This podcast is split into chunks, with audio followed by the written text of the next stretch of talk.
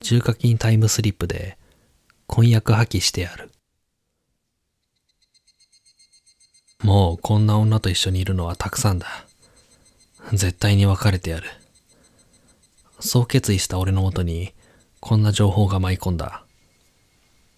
タイムスリップ装置を発明した博士がいるらしい。これまで実現不可能と言われていた過去へのタイムスリップが可能な装置を開発した博士は、その装置を1日分時間を遡るごとに100万円という高額で貸し出しているらしい。この装置を使って、俺たちがまだ結婚する前に戻れば、この女とすんなり別れることができると思った俺は、自分の預金残高を確認した。ちょうど100万円。これじゃ全然ダメだ。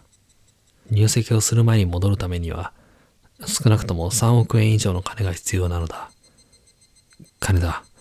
金を貯めよう。そして俺は、会社を起業して、がむしゃらに働き、ひたすらに金を稼いだ。離婚を決意してから、ちょうど1年後、俺の手元には10億円を超す金が残っていた。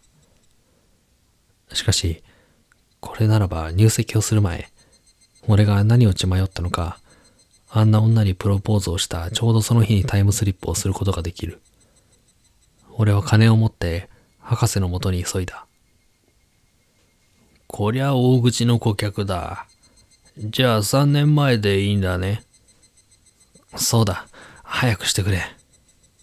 はいはい。では、行ってらっしゃい。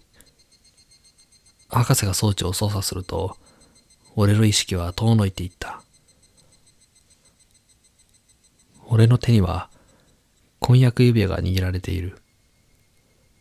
目の前では、彼女が首をかしげて、不思議そうに俺のことを見つめていた。俺は、彼女に向かってこう言った。僕と結婚してください。10億円を超える大金を手にして、ホクホク顔の博士は、タイムスリップ装置をシャットダウンさせながら、呆れたような声で言った。しかし彼ら彼女らは、なぜタイムスリップのこととなると、急ぎ慌てるのだろう。時間が経つと、それだけ金がかかるからか。わからないではないが、せめてこのタイムスリップの性能ぐらいは確かめるべきだろう。この装置を使えば、確かにタイムスリップは可能だ。だが、それは今の自分の記憶を持ちながらという意味ではない。記憶もそのまま過去の状態に戻るのだ。過去に戻ったとしても、また彼ら彼女らは同じ運命をたどるだろう。まあ、私の知ったことではないがな。